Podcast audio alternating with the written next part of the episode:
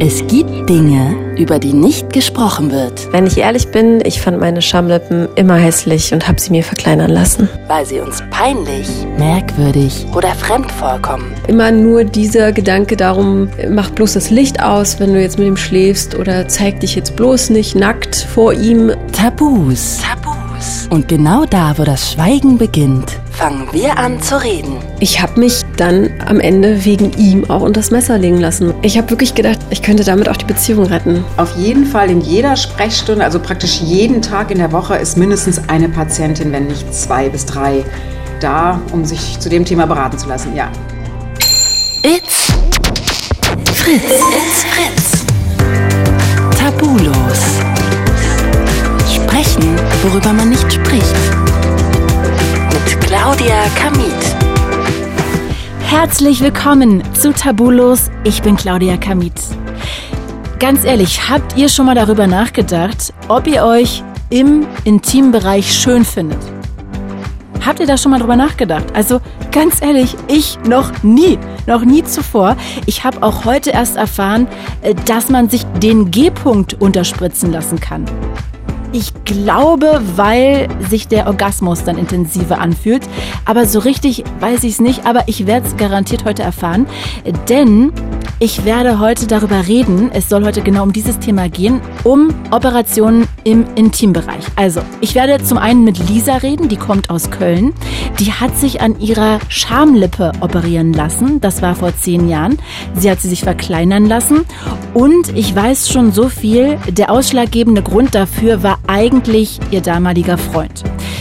Ich möchte natürlich wissen, bereut sie das? Wie schmerzhaft war das überhaupt? Würde sie das nochmal machen? Also das werde ich sie fragen. Mm, Aber in Vorbereitung auf eben dieses Gespräch mit Lisa habe ich gemerkt, dass ich noch viel mehr darüber wissen möchte.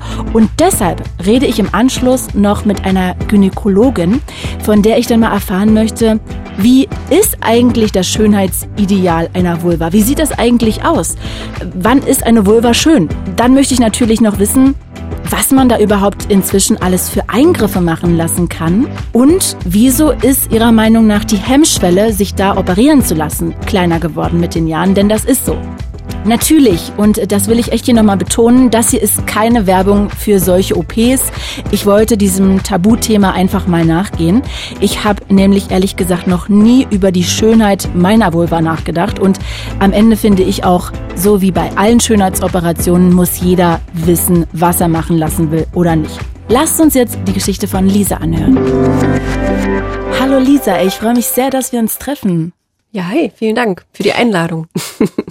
Sag mal, kannst du dich an den Moment erinnern, wo das erste Mal der Gedanke in deinen Kopf reingeschossen ist, dass du vielleicht im, im Intimbereich nicht so aussiehst, wie du das gerne hättest? Es fing an mit 20 Jahren, würde ich sagen, als ich dann wirklich mit meinem zweiten festen Freund zusammen war und ich mich dann äh, da ja ein bisschen freier gefühlt habe, auch in der Sexualität und man auch mehr ausprobiert hat. Natürlich am Anfang in der Teenagerzeit ist man da vielleicht ein bisschen zurückhaltender oder das war in meinem Fall so.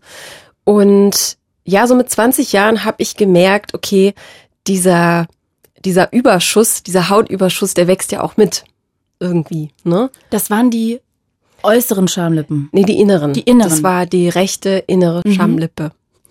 Die war länger als die äußeren. Genau, das deutlich, Heißt, deutlich länger. das heißt, es hat so rausgeguckt. Ja.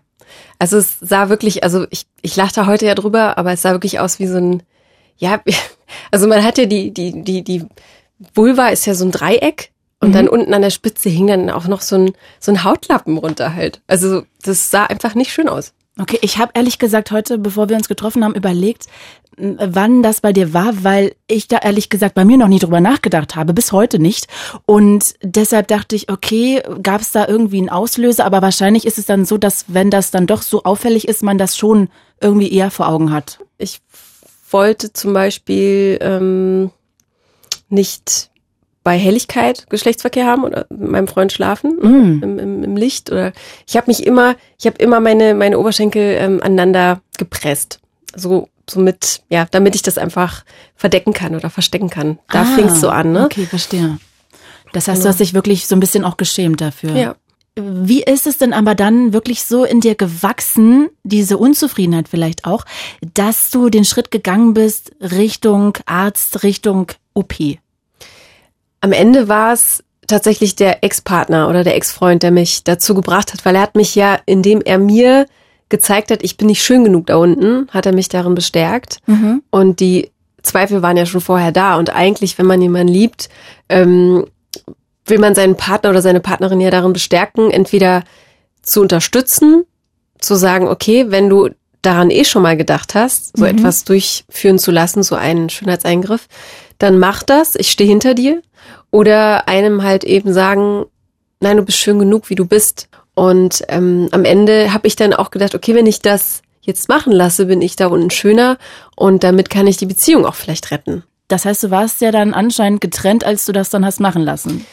Das war mehr oder weniger fließend, der Prozess. Also ich hatte damals meinen Bachelor geschrieben und wir hatten äh, mehr oder weniger eine Fernbeziehung. Also da waren auch so 70 Kilometer zwischen uns und wir haben uns, glaube ich, im Monat auch nicht wirklich gesehen, weil ich einfach super viel zu tun hatte. Mhm. Und in der Zeit bin ich zum Arzt gegangen und habe das mit ihm geklärt. Und der meinte erstmal auf Selbstzahlerbasis natürlich, weil das ist ein kosmetischer Eingriff.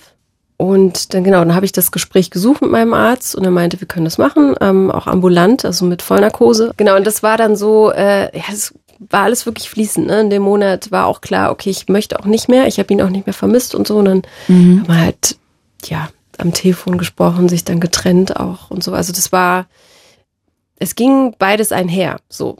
Hattest du denn Angst, dass du das machst? Also hattest du Angst, dass es weh tut, Angst vor den Schmerzen, davor, wie es danach aussieht? Ja, total. Also ich hatte Angst vor den Schmerzen vor allem und vor Komplikationen danach, ne? Weil das ist ja nicht mal eben so, das sind acht äh, Nähte gewesen. Mhm. Und also jedes Mal Wasser lassen schmerzt wie die Hölle. Und davor hatte ich Angst, ja. Aber es äh, ging echt äh, super. Also es hat nach zwei Wochen, es ist gut verheilt und dann wurden die Nähte gezogen. Also eine Freundin von mir hat das auch mal machen lassen und da war es auch, weil sie ähm, Schmerzen hatte beim Fahrradfahren zum mhm. Beispiel. Und ich weiß noch, ich war sie dann einmal besuchen, ein paar Tage nach der OP. Und sie konnte nur im Bett sitzen, ähm, ohne Slip unten im Kleid. Ähm, sorry, dass ich das so sage, aber nur ja. breitbeinig, weil es ging nichts anderes. Mhm. Und weil sie sonst einfach krasse Schmerzen hatte. Und das war für sie schon echt eine Zeit, glaube ich, die mhm. hart war. Ja, kann ich gut nachvollziehen. Das war auch im Frühling bei mir und da hatte ich dann auch zu Hause dann nichts an, nichts unten ja. drunter quasi. Und immer vermieden, dass man also natürlich auch keinen Sport machen, ne? Genau. Und, und man muss es ja, aber auch eincremen und anfassen. Genau. Und so, ne? Das ist ja auch schmerzhaft. Das macht man kaum. Waschen, duschen, mhm. ist, äh, dauert doppelt Stimmt. so lange. Ja, das kann ich mir vorstellen. Und wieso bereust du es dann nicht, wenn du eigentlich sagst, dass um, ähm, das der falsche Grund war wegen ihm? Ich bereue es nicht, weil ich habe mich damals irgendwie neu entdeckt. Ne? Das war wie so eine, ich habe meine Sexualität komplett neu entdeckt für mich und auf einmal war ich komplett anders, was das angeht. Es war so eine genau. richtige genau. sexuelle Befreiung. Genau, richtig, ja. Dass du auch Oralsex vielleicht ganz anders genießen konntest. Ja, genau. Und deshalb bereust du es nicht. Okay, verstehe. Das war am Ende wahrscheinlich einfach das Zündlein an der Waage, ne? Dass ich das dann doch mhm. hab machen lassen. Vielleicht hätte ich es nicht gemacht, wenn ich äh, mich eher gelöst hätte. Das heißt, es soll aber trotzdem nicht heißen, dass ich dafür jetzt Werbung machen will. Ne? Auf gar keinen Fall. Also es war notwendig. Für dich. Trotzdem. Hm? Ja, ich glaube auch ganz oft, ne, kann man ja sagen, okay, kann ich nicht nachvollziehen, dass du die OP oder die OP hattest, sei es auch im Gesicht, Lippen aufspritzen, aber natürlich muss ja jeder für sich selber entscheiden. Und mhm. ich finde, wenn es dir dazu hilft, dass du dich selbst sicherer fühlst, dass du mehr Spaß beim Sex hast, ist das ja am Ende total legitim. Mhm. Auch wenn der Grund natürlich, dieser Typ, diese Verunsicherung durch einen Typen eigentlich total, ja, der falsche Grund ist. Ja, definitiv. Äh, kannst du denn noch abschließend sagen für dich, woher du glaubst, dass du das Schönheitsideal ähm, für deine Vulva her hast?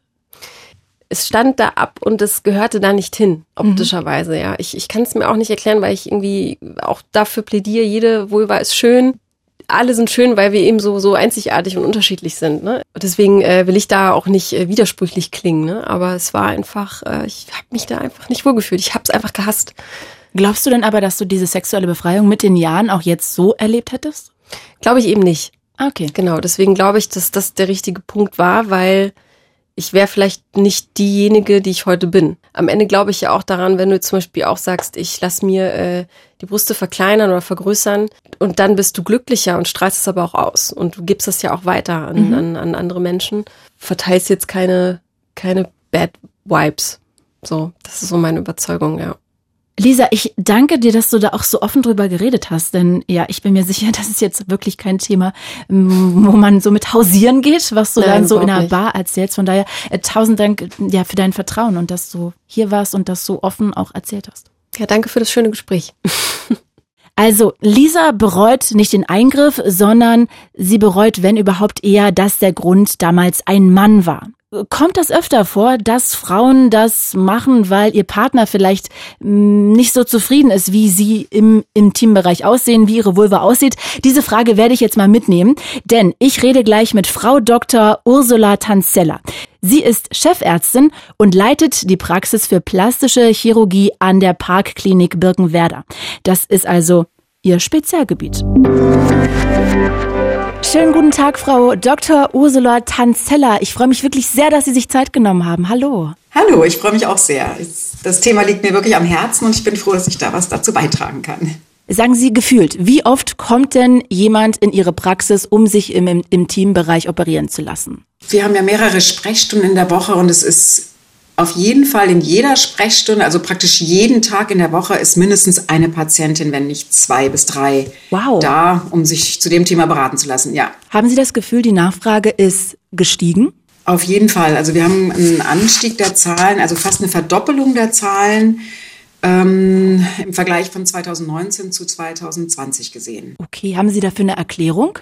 Also wir haben natürlich so einen Verdacht, ähm, dass, also dieser Trend zeichnet sich ja schon seit einigen Jahren ab. Ähm, und wir fragen uns natürlich auch in der Fachgesellschaft, woran kann das liegen? Ähm, ist dann neuer Bedarf äh, entstanden äh, oder ist es einfach nur eine, ein, ein Spiegel einer ähm, ja, medial präsenten Thematik? Oder ist es vielleicht ein Ausdruck mhm. dessen, dass jetzt äh, einfach da eine andere, eine andere Ästhetik auch im Intimbereich ähm, sichtbar geworden ist? Also ganz konkret jetzt ähm, rasierte Intimzone, wo man eben alles sieht ähm, und das äh, sich auch noch ähm, angucken kann jederzeit im Internet. Und das war, denke ich, vor zehn Jahren in der Form noch nicht so möglich.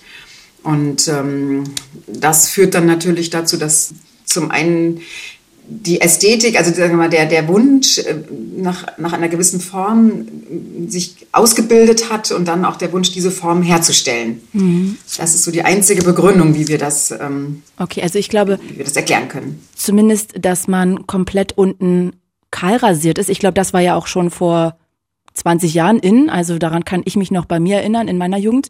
Aber ich gebe Ihnen natürlich total ja. recht und das wird wahrscheinlich auch ein ausschlaggebender Grund sein, dass gerade so diese Instagram-Welt es total befeuert, dass man nach Perfektion im Optischen strebt und wahrscheinlich wird das dann auch ja sich bis runter in, in den Intimbereich ziehen.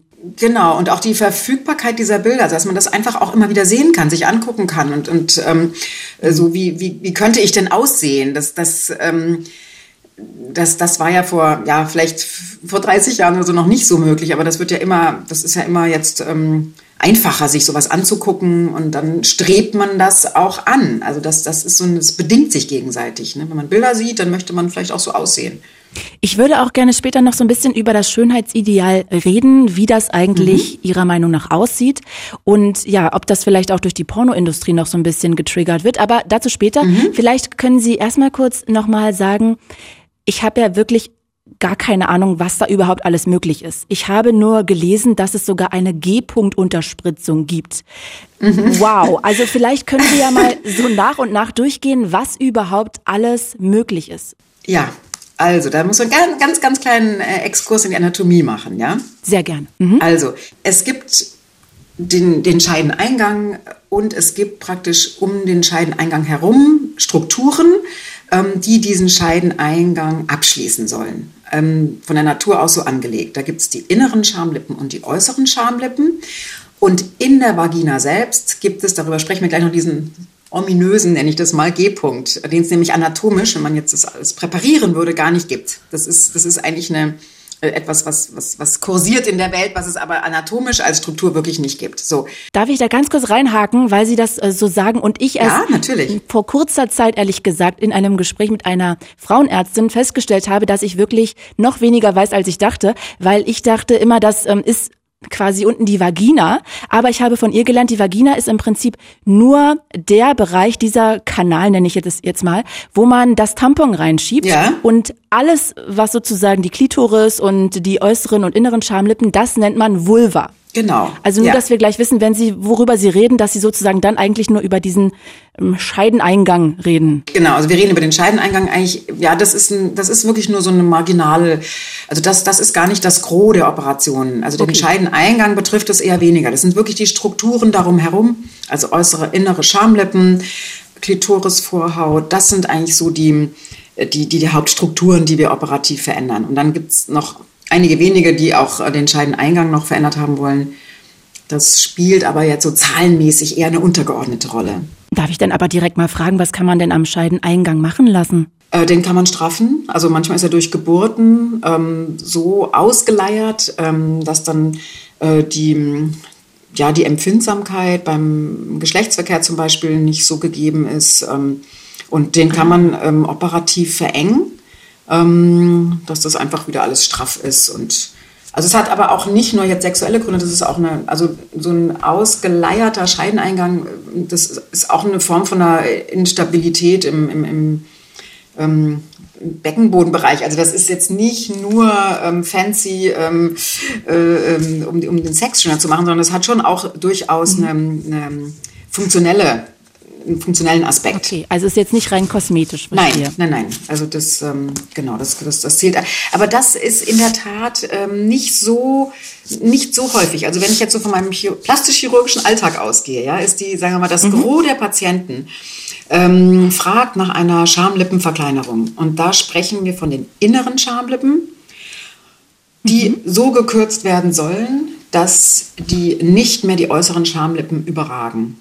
Das ist das, was sozusagen mhm. unser täglich Brot ist. Und dann an zweiter Stelle ähm, ist die Korrektur der äußeren Schamlippen, ähm, die so aussehen sollen, dass es möglichst mädchenhaften, mädchenhaften Eindruck hinterlässt. Also dass, ähm, dass praktisch die äußeren Schamlippen so sehr die inneren äh, umschließen, ähm, dass, dass, das, dass sie praktisch kaum sichtbar sind, die, die, inneren. Und das kann man zum Beispiel durch eine Eigenfetttransplantation machen, dass die äußeren auch prall sind und ähm, ja, dass das Ganze so mehr oder weniger jungfräulich aussieht. Und an dritter Stelle. Darf ja? ich mal was ganz Blödes mhm. fragen? Ansonsten, also das verändert sich doch wahrscheinlich nicht im Leben. Doch, oder? doch, doch, also, doch, doch, ganz stark, ja. ja. Also es gibt so Fettpolster im, im, im Körper, die auch unabhängig vom Körperfett sind. Ähm, das ist äh, die Wangenregion, der Augapfel liegt in so einem Fettpolster und auch der, äh, die, die äußeren Schamlippen. Ähm, die ähm, haben auch so ein Fettpolster und das wird im Laufe des Lebens äh, weniger.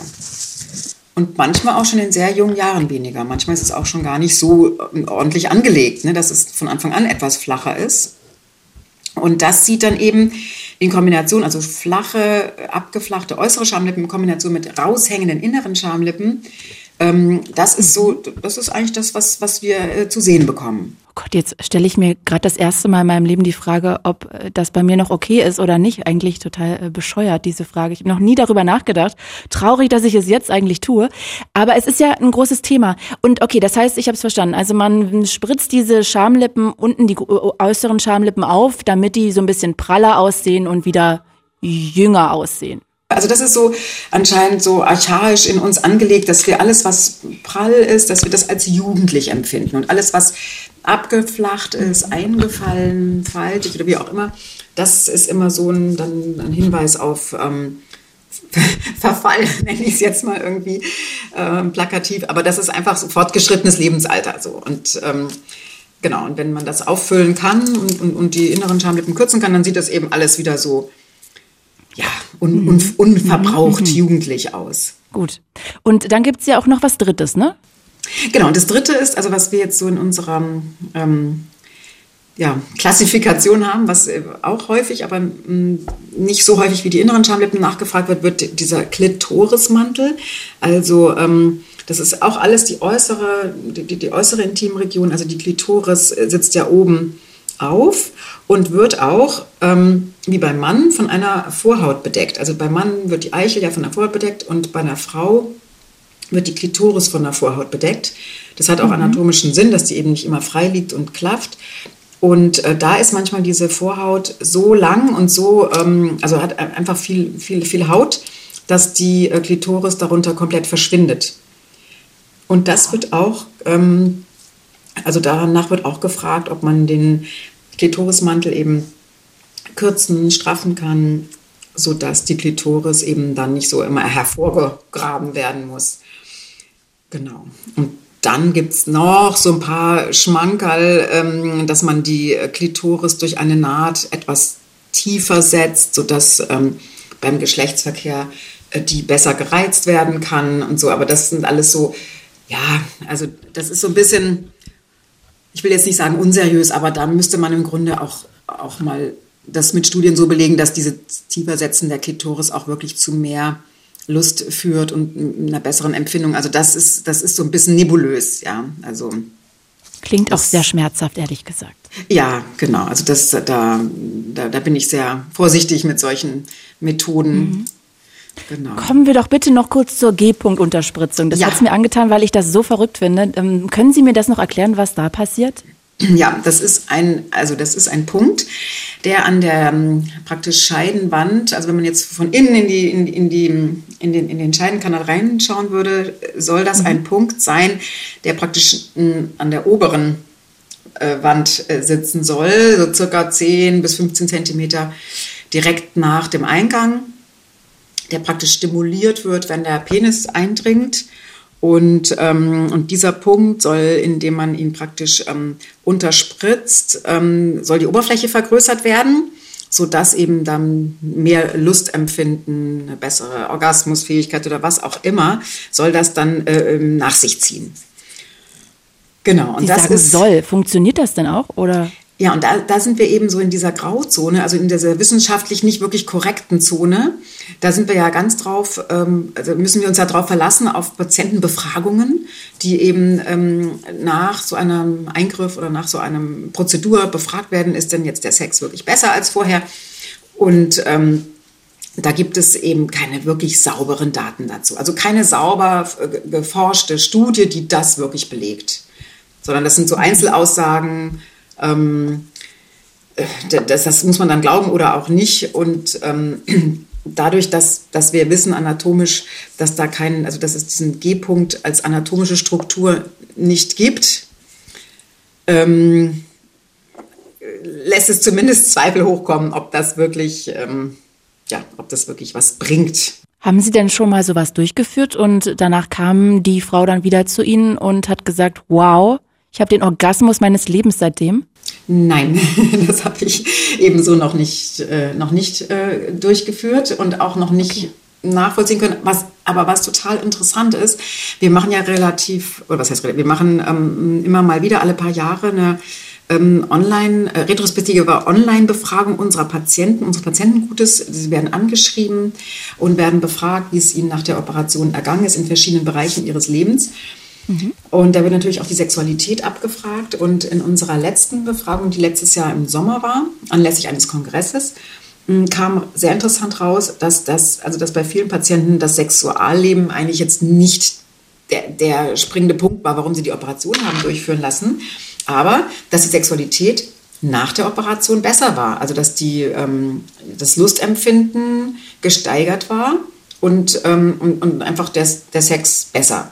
Und das ist natürlich funktionell nicht wirklich zu erklären, aber es scheint doch wie so eine Art Befreiung zu, oder dass man sich einfach schöner fühlt und sich auch freier mit seinem Körper umgeht und dadurch eben auch einen, einen besseren, ja, ein besseres Gefühl zu seinem eigenen Körper hat und dann auch besser Lust empfinden kann. Also das scheint so diese Rückkopplung zu sein.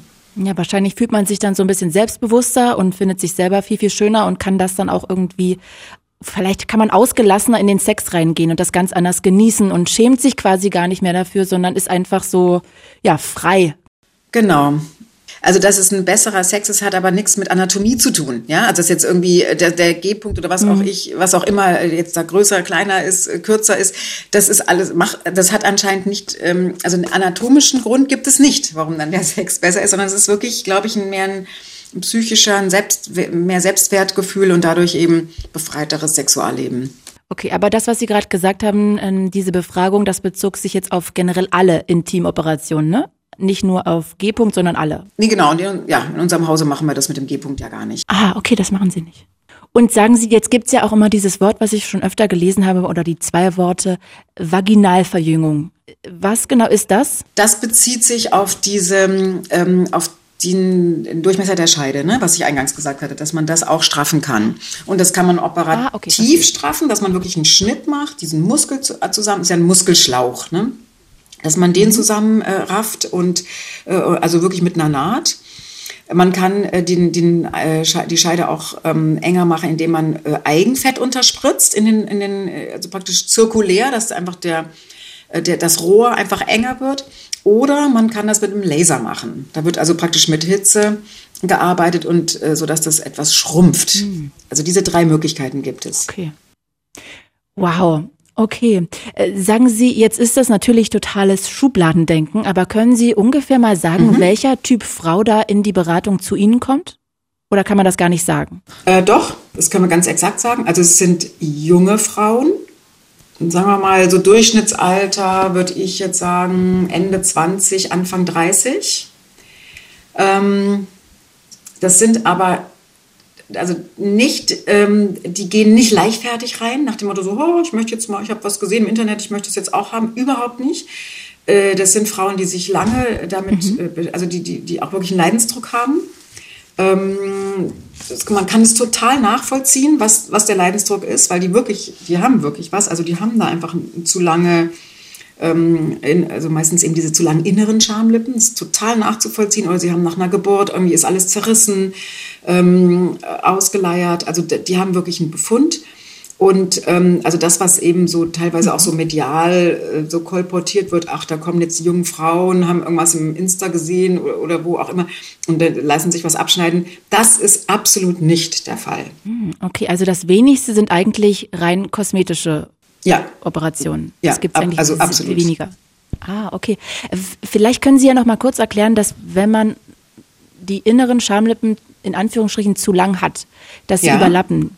Was genau kann man denn dann für Probleme kriegen? Sie haben es gerade schon mal angedeutet, genau. aber wo sind wirklich die Probleme? Vielleicht können Sie mal so ein paar Situationen sagen. Ja, also fangen wir mal beim, beim Geschlechtsverkehr an, dass man einfach das, das Eindringen des Penis ist, ist natürlich, wenn dann da so eine Schamlippe im Weg ist, kann einfach schmerzhaft sein. Ähm, weil das ja keine Schleimhaut ist, die dann da sich mit einstülpt. Das ist ja dann einfach so, wie wenn Haut auf Haut reibt. Das, das ist einfach schmerzhaft und das kann man sich ja vorstellen, in so einer Situation ist es dann auch so ein, so ein unschönes Gewurstel. Also das ist ja auch dann wirklich ähm, äh, der Situation nicht, nicht dienlich. Das ist das eine, was den Sexu also Geschlechtsverkehr anbelangt. Das andere ist ganz klar Sport, Fahrradfahren. Das ist äh, so eins der Hauptproblemzonen ähm, oder Reiten oder so, dass einfach diese Schamlippe immer im Weg ist. Und auch ähm, äh, kleidungstechnisch, also wenn man ein Bikini anhat, dann wirklich ein enges, ähm, eine enge Leggings oder so, dass man das einfach auch sieht. Ne? Also wenn dann einfach sehr viel Gewebe da ist, das sieht einfach, ähm, äh, einfach unschön aus. Und ähm, genau, also das sind so diese, diese drei diese drei Bereiche. Und das, das dritte ähm, oder vierte wäre ähm, auch so eine Körperhygiene-Geschichte, dass natürlich, wo viel Haut ist, in der Region, wo es feucht ist und, und warm ist, dass dann auch ähm, vermehrt in Infektionen auftreten können. Pilzinfektionen mhm. oder bakterielle Infektionen. Also Körperpflege ist, ist auch, auch durchaus ein, ein, ein, ein Beweggrund. Glauben Sie, dass die Leute auch, die dann zu Ihnen kommen, die Frauen auch so ein bisschen Angst eigentlich davon haben, Nee, ich Angst vor der Operation? Darf ich nochmal fragen? Äh, ja. Glauben Sie, dass die Frauen, die da so zu Ihnen kommen, dass die auch Angst vor diesem Schritt haben? Also weil eine meiner engsten Freundinnen hat das auch mal machen lassen, auch mhm. weil es ähm, quasi einfach geschmerzt hat, beim Fahrradfahren zum Beispiel. Ja. Und ich weiß noch, ich habe sie danach besucht und die lag echt tagelang im Bett, es hat so wehgetan, die hat ständig mhm. gecremt, ähm, sie wusste gar nicht, wie sie liegen soll. Also das war wirklich nicht schön und ja. ich fand das auch sehr mutig, diesen Schritt zu gehen. Ja, also wie gesagt, leichtfertig kommen die, also kommen die Frauen nicht. Und ähm, die haben wirklich, also das ist, das ist nicht, nicht so wie um, zur Botox-Spritze gehen oder so. Ne? Das, das ist wirklich, mhm. ähm, das ist echt ein, ein, Gang. Also erstmal zu der Beratung zu gehen und dann den Schritt zur Operation, das merkt man schon, dass das nicht, das ist nicht leichtfertig. Also okay. klar, das also sind da Ängste im Spiel. Da war also der Leidensdruck groß. Ich habe aber im Vorfeld auch schon mit einer Frau geredet, die sich mit Mitte 20 eine Schamlippe hat verkleinern lassen. Ausschlaggebend mhm. dafür war aber eben jetzt nicht dieser Leidensdruck, sondern eigentlich, ja, ihr Freund. Ich habe mich, mhm. ja, dann am Ende wegen ihm auch unter das Messer legen lassen, weil die Beziehung schien auch schon zu bröckeln und wir waren nicht wirklich glücklich miteinander und ich habe wirklich gedacht, ich könnte, ich könnte damit auch die Beziehung retten. Das hat Lisa zu mir gesagt. Hören Sie sowas öfter? Oder wirklich Nein. selten? Nein. Also es kann, mag aber auch daran liegen, dass ähm, so, ein, so ein Erstgespräch, äh, man ist sich ja wirklich total fremd. Und ähm, also dass, äh, dass das wirklich jetzt, dass der Partner darum gebeten hatte, dass die, dass die, dass die Patientin glaubte, dass die Partnerschaft sich dadurch bessert, mm, das wurde mir gegenüber so noch nicht geäußert. Nein. Hm, okay, naja, das war im Prinzip so, dass der Partner bei ihr damals wenig Oralsex mit ihr gemacht hat und ah, okay. sie dadurch irgendwie mhm. das Gefühl bekommen hat, dass sie da unten nicht schön ist. Ah, und mh. er ihr eigentlich am Ende hat auch ja, zu verstehen gegeben, dass dieses Gefühl davon ihr sehr richtig war. Und im Endeffekt, das ist jetzt zehn Jahre her, bereut sie das eigentlich nicht, weil sie genau, so wie Sie vorhin schon gesagt haben, im Prinzip ein anderes Gefühl inzwischen zu sich hat und der Sex danach trotzdem besser war, weil sie sich einfach selbstbewusster gefühlt hat. Ja. Aber gleichzeitig bereut sie auch, dass sie das damals quasi nicht für sich selber, sondern für jemand anderes gemacht hat. Ich weiß allerdings nicht, ob sie das damals schon wirklich so für sich hätte artikulieren können oder ob sozusagen diese Erkenntnis, dass sie es weniger für sich selber kam. gemacht hat, mhm. genau, ob das erst später kam. Von daher kann ich mir auch vorstellen, dass man natürlich vielleicht sich jetzt nicht vor sie setzt und sagt, ja, mein Freund findet das nicht schön, sondern vielleicht denkt so, ja, ich würde es gern machen lassen und sozusagen diesen Grund eher ausspart. Das kann ja auch sein. Das kann auch sein, ja, genau. Okay. Das heißt, ähm, wann würden Sie denn aber Frauen tendenziell davon abraten, dass sie so einen Eingang, dass sie so einen Vorgriff, wie sagt man Eingriff, dass sie Eingriff, so einen Eingriff genau. vornehmen, oh Gott, dass sie so einen Eingriff vornehmen lassen? Also abraten äh, würde ich auf jeden Fall, wenn die Indikation nicht stimmt. Das heißt, wenn, wenn ich diesen, also manchmal ist es ja so, dass mh, hm, jemand vor einem sitzt und sagt, oh, ich habe das so, das so furchtbar, das ist so alles so wahnsinnig lang und störend und so weiter. Und ich sehe aber, dass da gar nichts lang und störend ist, dass, es, dass, es, dass diese Länge mehr im Kopf ist als in der, in der Realität. Und mhm. ähm, dann, dann muss man einfach abwägen, das, das Risiko der Operation ähm, gegen das, was, was dabei rauskommt. Ne? Dann, dann, da ist ja dann schon so die, die Unzufriedenheit vorprogrammiert, wenn man dann da diese zwei Millimeter abschneidet und, ähm, und, und die Patientin vielleicht am Ende sagt, was, das soll es gewesen sein? So. Also wenn, sprich, wenn die Indikation nicht stimmt, wenn der Befund überhaupt nicht ähm, besonders ist, sondern es im Grunde nur ein Wunsch der Patientin ist, ein, ein, ein irrealistischer Wunsch, dann, mhm. ähm, dann würde ich dazu abraten. Was würden Sie eigentlich zum Beispiel zu jemandem sagen, wenn eine Frau zu Ihnen kommen würde und sagen, na ja, ich komme beim Sex einfach immer vaginal nicht?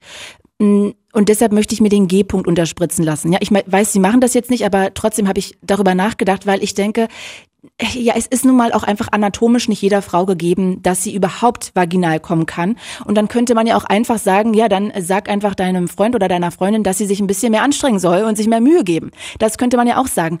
Glauben Sie, dass manchmal vielleicht auch Aufklärung besser wäre als ein Eingriff? Auf jeden Fall. Auf jeden Fall. Also ein Eingriff macht überhaupt nur Sinn, wenn es ein, ein, ein, physisches Korrelat gibt, was, was, was man korrigieren soll. Also jetzt nur auf Verdacht, dass da irgendein Bereich des Lebens besser wird, sich einen Eingriff zu unterziehen, das ist, das ist immer falsch.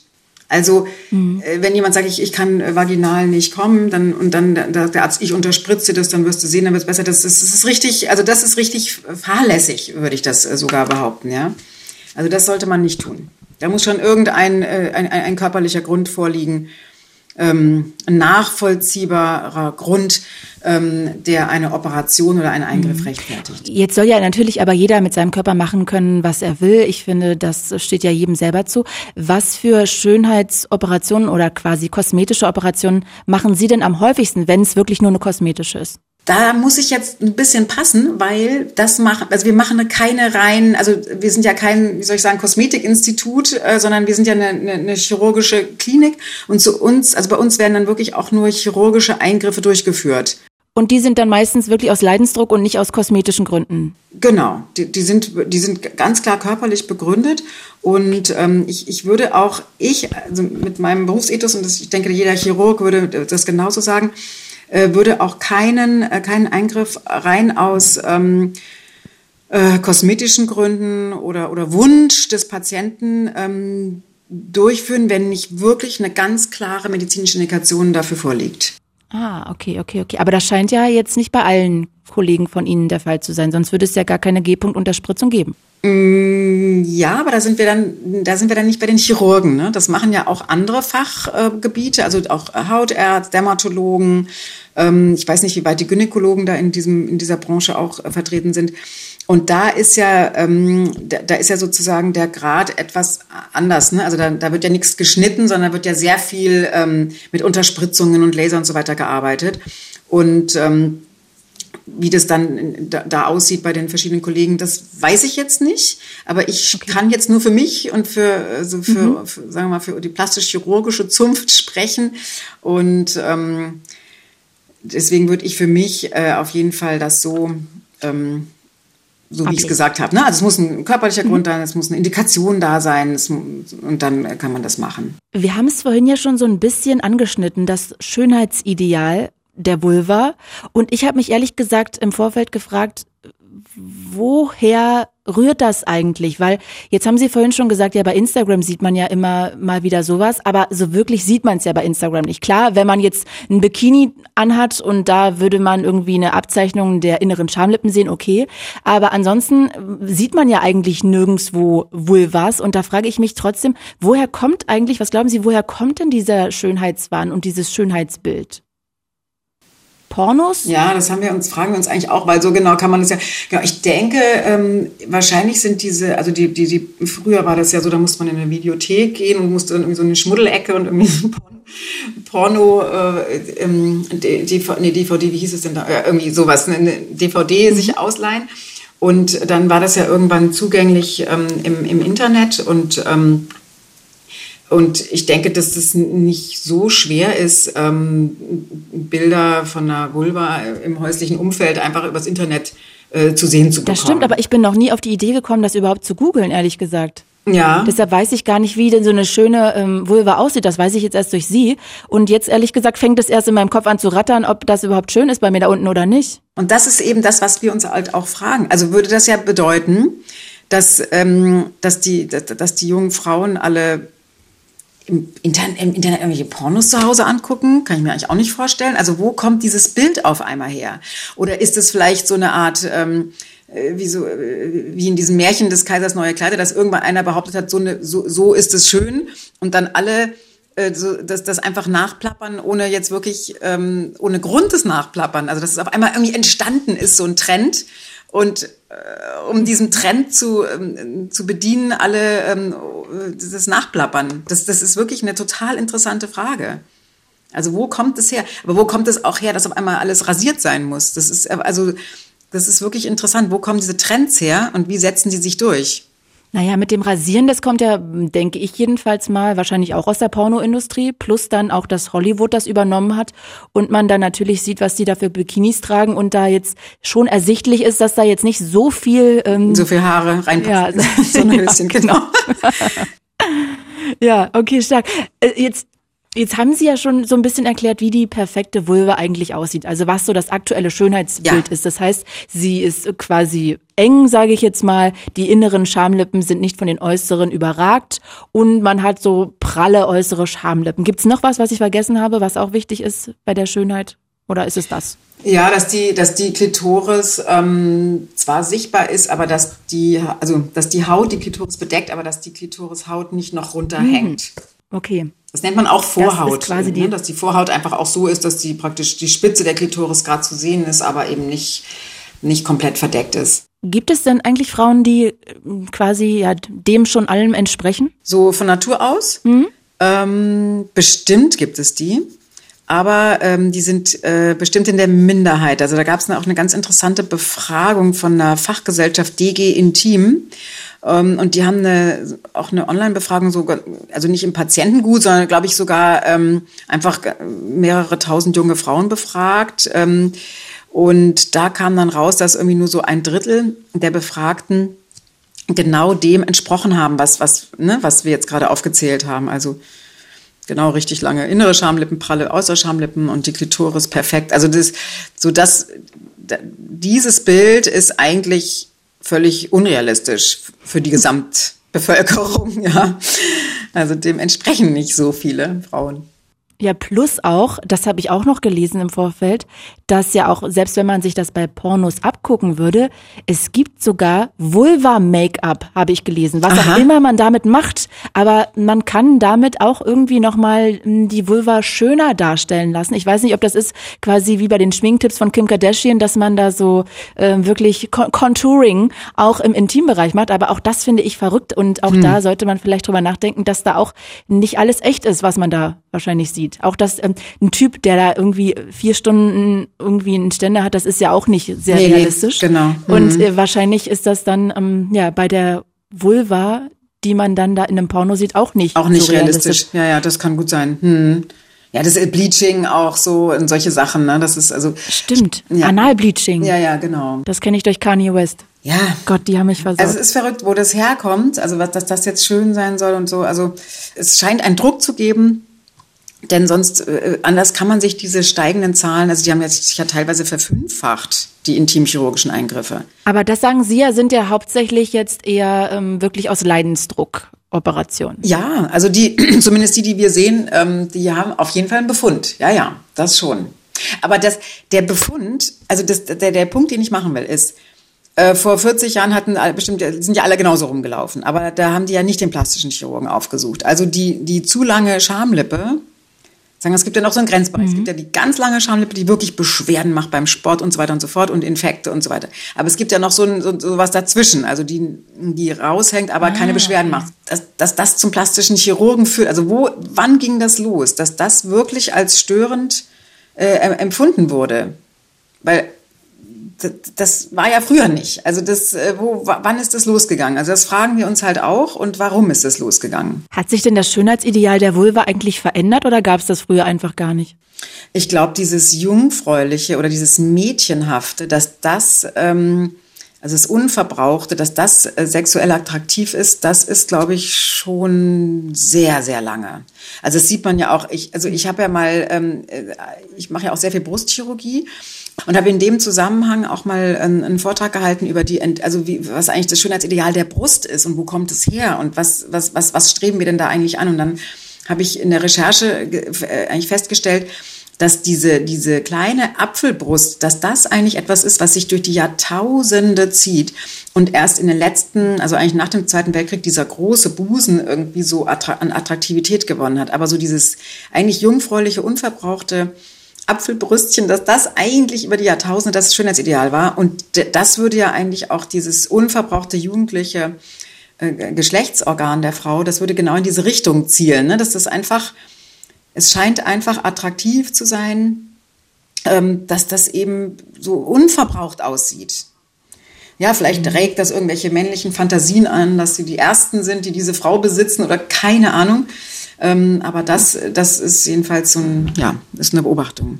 Obwohl ich auch gar nicht mehr weiß, ob das immer noch so ist, dass so große Brüste im Trend liegen, weil inzwischen geht es ja eigentlich mehr immer um den Hintern, dass der sozusagen sehr prall ist und da lassen sich ja auch jetzt viele schon irgendwelche Implantate ja, ja. in den Hintern machen, damit der so ein bisschen praller ist oder ja. sich da irgendwelches Eigenfett reinspritzen. Genau. Also vielleicht geht das ja dann auch wieder zurück, aber wer weiß. Lassen Sie uns noch ein bisschen über die Operationen reden. Ich würde gerne mal wissen, wie gefährlich ist denn so eine Intimoperation überhaupt? Also gefährlich ist es eigentlich überhaupt nicht. Das ist rein äh, operationstechnisch, also chirurgisch gesehen, ist es ein eher kleinerer, kürzerer Eingriff.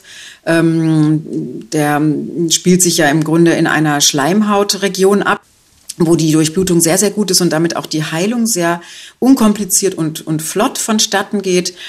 Ähm, Komplikationsmöglichkeiten sind wirklich gering Und ähm, also Folgeschäden funktioneller Art sind praktisch ausgeschlossen. Also es kann da, außer dass es vielleicht Asymmetrien gibt oder mm, oder die Narbe vielleicht nicht schön aussieht oder so, es kann eigentlich wirklich nichts Schlimmes passieren. Okay. Und wann wird ein Eingriff von der Krankenkasse übernommen? Das ist ein sehr schwieriges Thema. Theoretisch wird es äh, von der Krankenkasse immer nur irgendwas übernommen, wenn es eine wirkliche ähm, Anomalie ist, also etwas, was so ganz, ganz, ganz aus dem ähm, aus dem Schema äh, rausfällt und äh, das ist natürlich nicht definiert. Ab so und so viel Zentimeter ist es, wird es von der Krankenkasse übernommen. Ähm, und oder äh, funktionelle Einschränkungen gibt, also dass man halt ständig einen Infekt hat oder dass, dass, dass die ähm, Schamlippe immer äh, im Scheideneingang drin ist oder so. Und das ähm, müsste man dann über einen langen Zeitraum auch nachweisen mit Abstrichen und mit, mit einer Begutachtung durch den medizinischen Dienst und, und, und. Und da, davor schrecken mm. die meisten natürlich zu Recht zurück. Und deswegen ist es eigentlich fast immer eine Selbstzahlerleistung. Und äh, in welcher Preisspanne bewegen wir uns da? So zwischen 1000 und 1900 Euro ist es so grob okay. eigentlich. Auch ganz schön teuer. Ähm, reicht denn eigentlich da auch ein psychologisches Gutachten? Nein, das ist sogar eher kontraproduktiv, weil die Krankenkassen sagen, also wenn man ein Problem mit der Psyche hat, muss man zum Psychiater und nicht zum Chirurgen. Und ähm, also das ist, das, das werde ich auch oft gefragt, kann man da nicht irgendwie ein psychologisches Gutachten und sowas? Nee. Also das, wenn man wirklich eine Kostübernahme anstrebt, sollte man nicht zum Psychologen gehen, sondern es muss wirklich was medizinisch-körperliches sein und das auch dann mit diesen Mitteln behandelt wird. Welchen Rat würden Sie denn Frauen geben, die jetzt gerade mit dem Gedanken spielen, ob sie eine Intimoperation vornehmen lassen sollen oder nicht? Also vor der, das allererste ist immer das ähm, Beratungsgespräch und ein ordentlicher Arzt, der das sich wirklich gut anguckt und, und analysiert, was, was, ähm, ob es überhaupt nötig ist, was möglich ist und was der, ähm, was dabei rauskommen könnte. Also das, das, das muss wirklich eine fachlich fundierte ähm, Beratung sein bei einem Arzt, der damit viel Erfahrung hat. Das wäre das allererste, was ich raten würde, wenn man sich fragt, ob da unten irgendwas verändert werden könnte. Ja, und ich habe das Gefühl, dass wenn der eine G-Punkt-Unterspritzung anbietet, dann äh, klingt das gleich direkt sofort unseriös. Ja, da habe ich mich vielleicht vorhin auch so ein bisschen äh, un unklar ausgedrückt. Ähm, also unseriös ist es per se nicht, sondern es muss halt, also man muss halt ganz klar sagen, was, was ist machbar und was, was kann man erwarten und man darf oder man kann nichts versprechen, weil ja, wie gesagt, diese, dieses anatomische Korrelat dazu ja gar nicht besteht. Aber es ist jetzt, mhm. also man, man kann das machen, man kann man, man darf halt jetzt keine Wunder erwarten. Ne? Und ähm, mhm. Und das ist ein seriöser Arzt, wovon ich jetzt mal ausgehe, dass alle, die das auch anbieten und, und, und die Fachärzte sind, für was auch immer, ähm, da würde ich jetzt mal unterstellen, dass die alle seriös aufklären und beraten und, und, und das mit allen Vor- und Nachteilen und Risiken dann eben auch darstellen. Okay. Was ich noch abschließend spannend finden würde, wäre zu erfahren, was Sie glauben, warum eigentlich Intimchirurgie noch immer ein Tabuthema ist. Weil wenn immer mehr Leute sozusagen zu Ihnen kommen, die Hemmschwelle immer weiter runtergeht, alle irgendwie inzwischen wissen außer mir, wie eine schöne Vulva aussieht, wieso ist das dann eigentlich immer noch ein Tabuthema? Und das ist es ja. Ist es doch wirklich ein Tabuthema oder äh, glauben wir nur, dass es ein Tabuthema ist? Also ein Tabuthema im Sinne von, dass man es der besten Freundin nicht erzählt? Also ich weiß, meine beste Freundin hat sehr lange darüber nachgedacht, ob sie mir das überhaupt erzählen soll oder nicht, weil es so unangenehm für sie war. Und wenn ich jetzt mal in meinem Freundeskreis gucke, ich wüsste auch von keinem anderen, der das gemacht hat. Ja. Und meinen Sie, dass andere Operationen eher der Freundin erzählt werden? Das ist nämlich die Frage. Also es sind ja, also die Zahlen, die wir haben, was, was alles operiert wird, ähm, das, das würde ja bedeuten, dass praktisch jeder zwar, also jeden, den man kennt, in jedem Freundeskreis bestimmt zehn Leute sind, die sich was haben operieren lassen oder sonst was haben machen lassen. Aber kennt man denn wirklich so viel aus einem Freundeskreis, die einem das erzählt haben? Ne? Also ist nicht die plastische Chirurgie oder Operation an sich selbst durchzuführen per se ein Tabuthema? Mhm. Oder ist es jetzt speziell nur die Intimchirurgie? Jetzt verstehe ich, was Sie meinen. Mhm. Mhm. Ja. Ich glaube nämlich, ich glaube nämlich, dass es überhaupt ganz an, also Ganz anders als jetzt zum Beispiel in den USA oder so, ne, wo man eher gefragt wird, was, du hast noch nichts machen lassen? So, da ist das ja genau das Gegenteil der Fall, ja. Und hier in Europa, Deutschland und sowas ist es eher so, uh, die hat was machen lassen. Aber das betrifft eigentlich alle Körperbereiche. Mhm. Und ich meine, über seine Intimregion redet man ja jetzt nicht so äh, gerne irgendwie so. Ne? Also das ist, das ist ja klar, dass man jetzt nicht über seinen also da, die Leute reden ja auch nicht über ihre Darmspiegelung oder so. Ne? Das ist einfach alles, was so ein bisschen ähm, ja, intim und, und, und Darmtrakt und so weiter, das ist ja nichts, was man jetzt jedem erzählen würde. Ja. Also das ist eigentlich ganz, ganz klar, dass das, dass das jetzt nicht, ähm, nicht gerne erzählt wird. Aber ich glaube auch insgesamt Eingriffe in der, im Bereich der plastischen Chirurgie werden nicht erzählt. Mhm. Ja, da haben Sie total recht. Ich äh, hoffe jetzt auch ehrlich gesagt, dass wir mit diesem Interview nicht Frauen dazu gebracht haben, dass sie jetzt wirklich nochmal nachgucken, ob sie wirklich schön genug sind, sondern dass es einfach wirklich ja heute mal ein Gespräch war, wo man einfach mal gecheckt hat, was geht eigentlich und was machen einfach viele Frauen, weil es gerade immer mehr in Anführungsstrichen zum Trend geht. Die Hemmschwelle geht immer mehr runter, haben Sie ja auch gesagt. Von daher ja. möchte ich mich wirklich bei Ihnen ganz, ganz doll bedanken. Wirklich, das war ein sehr, sehr aufschlussreiches Gespräch. Ja, ich äh, bedanke mich auch. War, war mir ein, ein Anliegen und ich bin, ja, bin froh, wenn sich die Frauen doch ein bisschen wie soll ich sagen, äh, gnädiger mit sich sind. Also nicht immer gleich irgendwas operieren lassen müssen.